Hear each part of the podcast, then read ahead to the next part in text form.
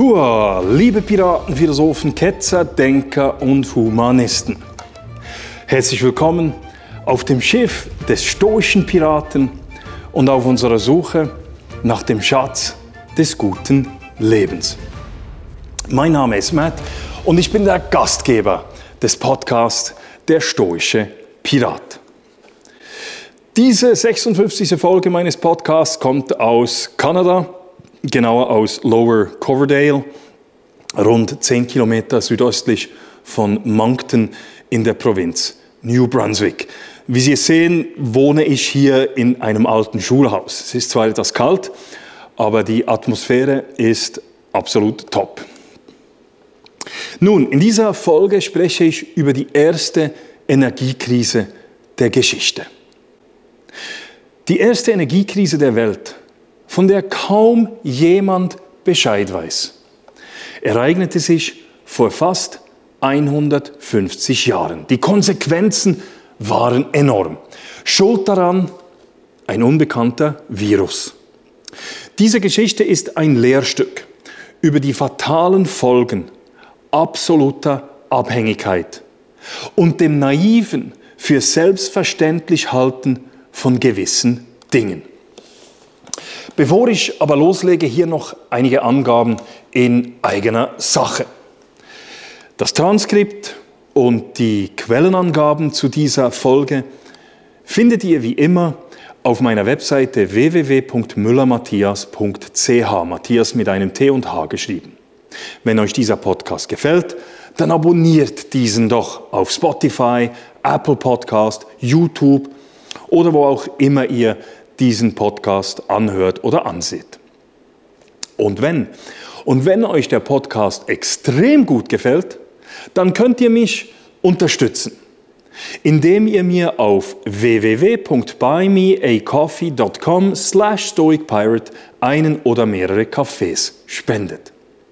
An dieser Stelle herzlichen Dank an all die großzügigen Spenderinnen und Spender der Vergangenheit. Eure Großzügigkeit ist mega motivierend. Herzlichen Dank. Ich freue mich übrigens auch über eure Zuschriften und Anregungen. Also schreibt mir. Und was auch ganz cool ist, ist, wenn ihr den stoischen Piraten auf euren Kanälen weiter teilt. So, nun aber zum heutigen Thema, zur ersten Energiekrise der Geschichte und ihre fatalen Folgen. Die zweite Hälfte des 19. Jahrhunderts war eine Zeit des gesellschaftlichen Wandels. Zu Beginn des 19. Jahrhunderts gab es in der Schweiz gerade mal 42 Siedlungen mit mehr als 2000 Einwohnern. Nach 1850 kam es dann aber zu einer massiven Zunahme der Ortschaften mit 2.000 bis 10.000 Einwohnern. Hervorgerufen wurde dieser Ballungseffekt in der Schweiz unter anderem durch den Bau des Eisenbahnnetzes und durch das Aufkommen der Metall- und Maschinenindustrie. Mit der Urbanisierung und der fortschreitenden Industrialisierung veränderten sich auch die Lebensgewohnheiten der Menschen und somit auch ihr Wertesystem. Vor allem in den Metropolen Europas und in den USA war dieser Wandel noch viel weiter vorangeschritten als in der damaligen Schweiz. Richten wir nun unseren Blick also nach Amerika.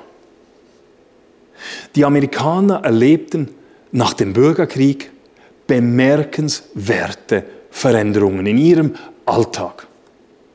Angefangen von der Kleidung über das Essen bis hin zu den Möglichkeiten der Freizeitgestaltung.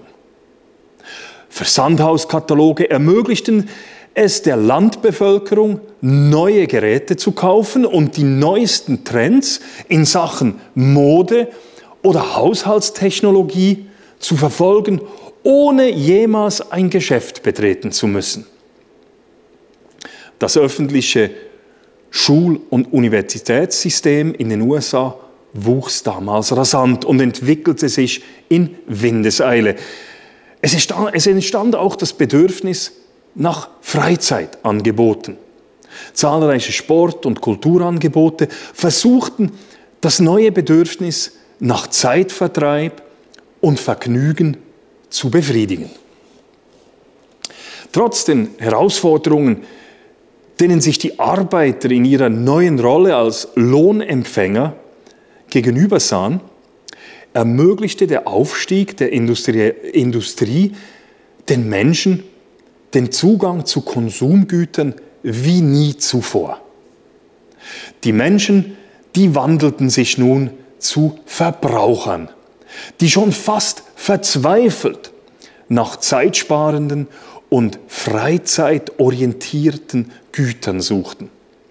Vorbei waren die Zeiten, in denen der kleine Gemischtwarenladen die einzige Möglichkeit zum Einkaufen war. Ende des 19. Jahrhunderts konnten die Menschen mit dem Zug in die Stadt fahren und in großen Kaufhäusern wie Macy's in New York, Gimbals in Philadelphia und Marshalls Fields in Chicago einkaufen. Ladenketten wie A&P oder Woolworth, die beide in den 1870er Jahren eröffnet wurden, fokussierten nicht auf die wohlhabenden Eliten, und das war wirklich neu, sondern auf die Lohnempfänger. Dank dem Fortschritt im Ingenieurwesen konnten größere Häuser gebaut werden, es entstanden Fabriken, Waren- und Lagerhäuser, damit die zeitnahe Bedürfnisbefriedigung der Kundinnen und Kunden sichergestellt werden konnte. Der Beginn der 1870er Jahre war eine großartige Zeit, voller Tatendrang und voller Hoffnung. Doch dann passierte in Nordamerika etwas, womit niemand gerechnet hatte.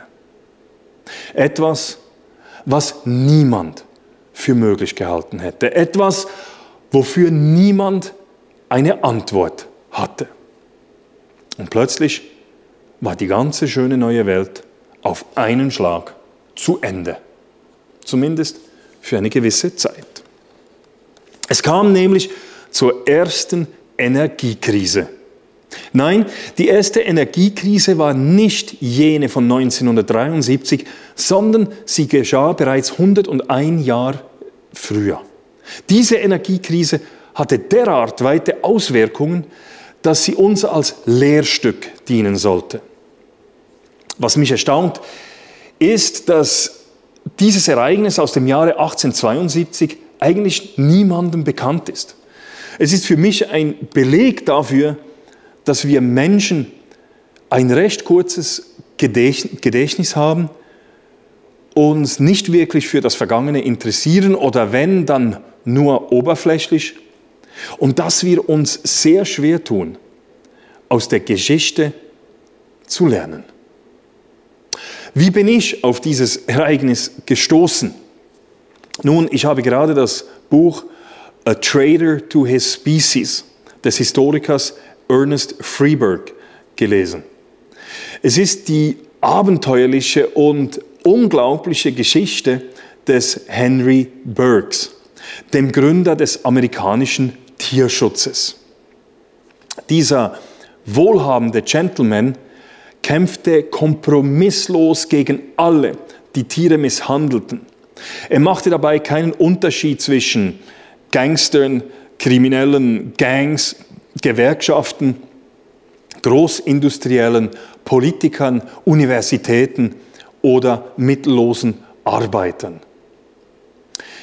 Es ist ein großartiges und unterhaltsames Buch über einen prinzipientreuen, mutigen Mann.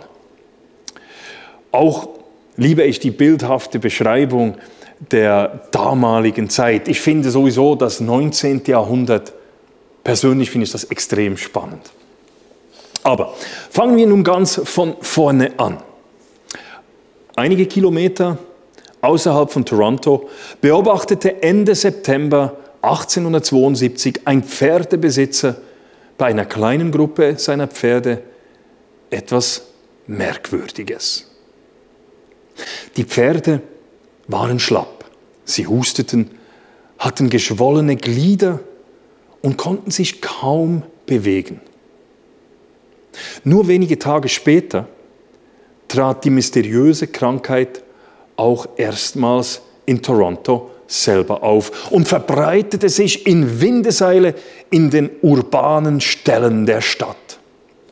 Am 5. Oktober schrieb die Zeitung The Toronto Globe, ich zitiere, Seit einiger Zeit leidet eine große Anzahl von Pferden in der Stadt an einer Erkrankung der Atmungsorgane. Nun hat sich die Krankheit in einem alarmierenden Ausmaß unter den Pferden im ganzen Bezirk ausgebreitet. Zitat Ende.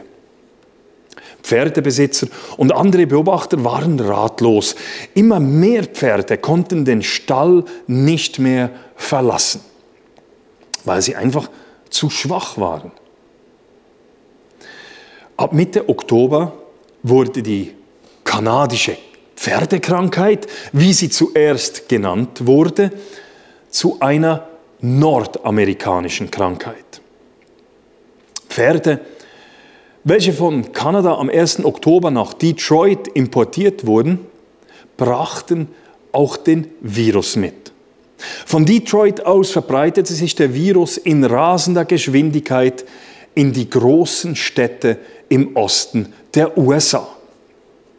In Buffalo wurde der erste Fall am 14. Oktober registriert. Keine Woche später waren von den 300 im Dienst der städtischen Straßenbahn stehenden Pferde nur noch deren drei einsatzbereit. Der Virus fand in den 1870er Jahren in den Städten ideale Bedingungen. Tausende, Tausende von Pferden wurden in engen, überfüllten Ställen gehalten. Die Pferde waren das innerstädtische Transportmittel schlechthin, um den konsumfreudigen Städtern das Leben so angenehm wie möglich zu machen. Pferde zogen Straßenbahnen, sie transportierten Waren und Güter, sie dienten in der Feuerwehr, bei der Polizei, bei den Rettungssanitätern oder bei den wohlhabenden Menschen auch als privates Verkehrsmittel. In den nächsten Monaten sah man in den amerikanischen Städten überall das gleiche Bild. Die Pferde litten unter anhaltendem Husten und wurden träge. Die Augen waren halb geschlossen, die Ohren hingen herunter. Die Gliedmaßen versteiften sich, die Gelenke knackten. Keuchend und fiebrig fielen viele erschöpft zu Boden. Nach Schätzungen waren 99 Prozent aller Pferde in Nordamerika innerhalb von einem Jahr an dem Virus erkrankt. Die Mortalitätsrate lag bei rund 3 Prozent, wobei sie in den großen Städten wie New York bis zu 10 Prozent erreichte. Nun stellen Sie sich mal vor, Sie wachen eines Morgens auf und stellen fest, dass kein einziges Transportmittel mehr funktioniert. Keine Busse, kein Tram, keine Autos, keine Lastwagen, keine Schiffe. Einfach nichts. Stellen Sie sich vor, was das bedeuten würde. Die Menschen könnten nicht mehr zur Arbeit oder zur Schule gehen. Es gäbe keine Lieferungen von Lebensmitteln oder anderen Waren und Gütern an die Geschäfte. Das Gemüse und das Obst würde bei den Bauern verrotten. Die Fabriken kämen wegen fehlender Ersatzteile und abwesender Arbeiter zum Stillstand. In der Zwischenzeit wären Polizei, Feuerwehr und andere Notfallhelfer nicht in der Lage, auf Hilferufe zu reagieren. Die Regierung würde aufhören zu funktionieren. Okay, das wäre vielleicht gar nicht mal so schlimm. Anyway, nichtsdestotrotz, kurz gesagt, es wäre ein Albtraum. Und genau das ist im Oktober 1872 in Nordamerika passiert. Der Virus kam von einem Tag auf den anderen und alles stand still. Das Virus verbreitete sich über die Handelswege der ganzen Nation und reiste mit den Tieren, die die Schiffe auf den Kanälen, die Kutschen und die Waggons auf den Straßen von einem Ort zum anderen zogen. In der dritten Oktoberwoche waren praktisch alle Städte von Bangor über Boston, Connecticut, New York, Philadelphia, Detroit bis Chicago betroffen. Das Stadtbild hatte sich überall völlig verändert. Ende Oktober schrieb die Chicago Tribune, ich zitiere, die Straßen sind menschenleer. Die Geschäfte stehen still. Das Dröhnen und Rumpeln des Verkehrs verschwunden. Und über der Stadt liegt ein unheimlicher Mantel des Schweigens. Zitat Ende. Weil die Krankheit derart schnell kam, hatte man auch keine Zeit, um sich vorzubereiten. Kam hinzu, dass man gar nicht wusste, wie man der Krankheit begegnen sollte. Expertenmeinungen gingen meilenweit auseinander. Einig war man sich lediglich darin, dass den Tieren keine Arbeit zugemutet werden kann, und die Hygiene in den Ställen zu verbessern ist.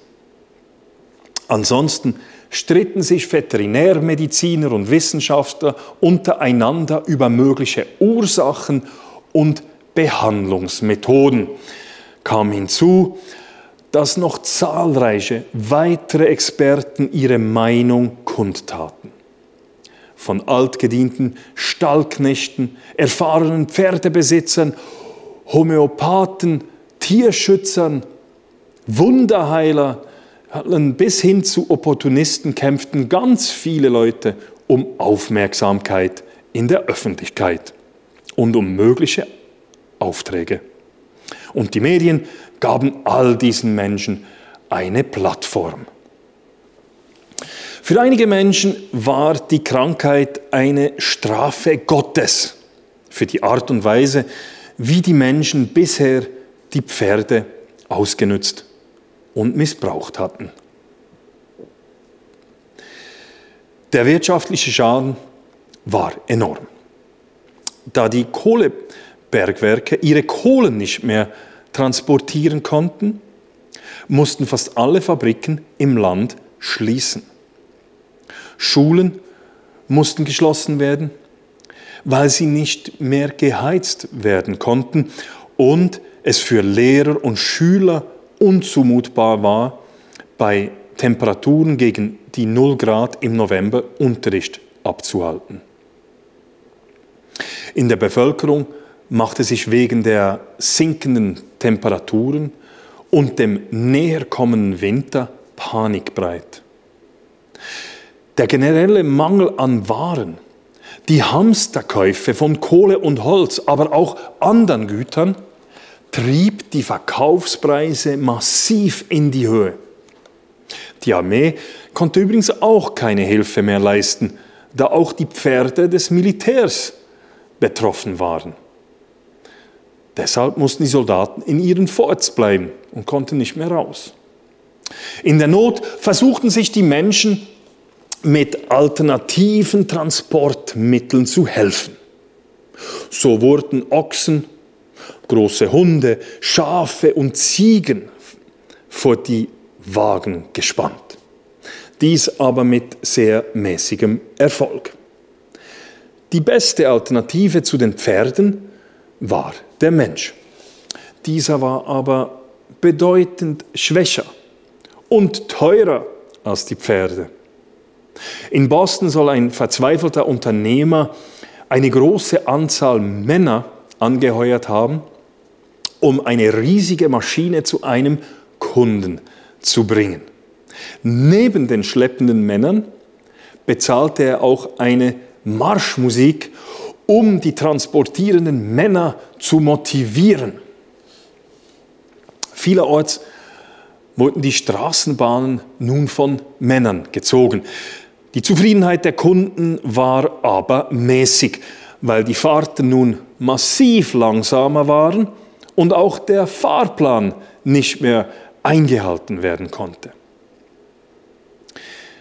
Eine massive Katastrophe ereignete sich dann am 9. November 1872 in der Stadt Boston. Als der Feueralarm ertönte, mussten Männer die schweren Feuerwehrwagen zum Ort des Geschehens ziehen. Trotz großen Anstrengungen waren die Männer viel zu langsam. Als die Feuerwehr endlich vor Ort war, war das Feuer bereits derart stark, dass die Brandbekämpfung aussichtslos geworden war. Am Morgen danach waren 70 Hektar des Bostoner Stadtzentrums, darunter der gesamte Finanzbezirk, durch das Feuer komplett zerstört worden. 776 Gebäude waren nun Schutt und Asche. Über 20.000 Arbeitsplätze waren innerhalb zwölf Stunden verloren gegangen. Der Schaden belief sich nach heutigen Zahlen auf über 1,5 Milliarden Dollar. Insgesamt kamen 30 Menschen, darunter ein Dutzend Feuerwehrleute, ums Leben. 1000 Menschen waren über Nacht obdachlos geworden. Die große Feuerkatastrophe von Boston hatte einen weitreichenden Einfluss auf die wirtschaftliche Entwicklung in den USA und entsprechend dann auch auf jene in Europa. Die von der heute als Pferdeinfluenza bekannte Krankheit befallenen Pferde brauchten in der Regel mehrere Wochen, vier bis sechs Wochen Erholung, bis sie wieder einsatzbereit waren. The Great Epizootic, wie diese Episode in der Geschichte genannt wird, dauerte rund ein Jahr. Gegen Ende 1873, nachdem die Tiere durchgeseucht waren, konnten sich die Städte in Nordamerika wieder erholen und fanden schrittweise den Weg zurück zur Normalität. Diese Epidemie war übrigens die erste, deren Verbreitung systematisch und wissenschaftlich erfasst wurde. Ein weiterer positiver Punkt dieses Ereignisses ist, dass die Pferdehaltung in der Folge ein wenig verbessert wurde und der Tierschutz an Gewicht gewinnen konnte. Diese Geschichte zeigt uns aber auch, wie riskant es ist, wenn man in kompletter Abhängigkeit von etwas steht. Diese absolute Abhängigkeit gilt es meines Erachtens in allen Lebensbereichen zu verhindern. Auch das Unvorstellbare kann eintreffen, und zwar von einem Moment auf den anderen. Ich denke, wir sollten uns immer wieder überlegen, wo und in welchen Abhängigkeiten wir als Individuum, aber auch als Gesellschaft stehen. Wir müssen uns Gedanken darüber machen, was wäre, wenn. Ende 1872 nahmen die Menschen die Leistungen der Pferde als selbstverständlich an. Was erachten wir heute als selbstverständlich? Was wäre, wenn das Internet plötzlich nicht mehr funktionieren würde? Was wäre, wenn wir keinen Strom mehr haben? Was wäre, wenn mein Arbeitgeber plötzlich bankrott geht? Was wäre, wenn das Mobilfunknetz nicht mehr gehen würde?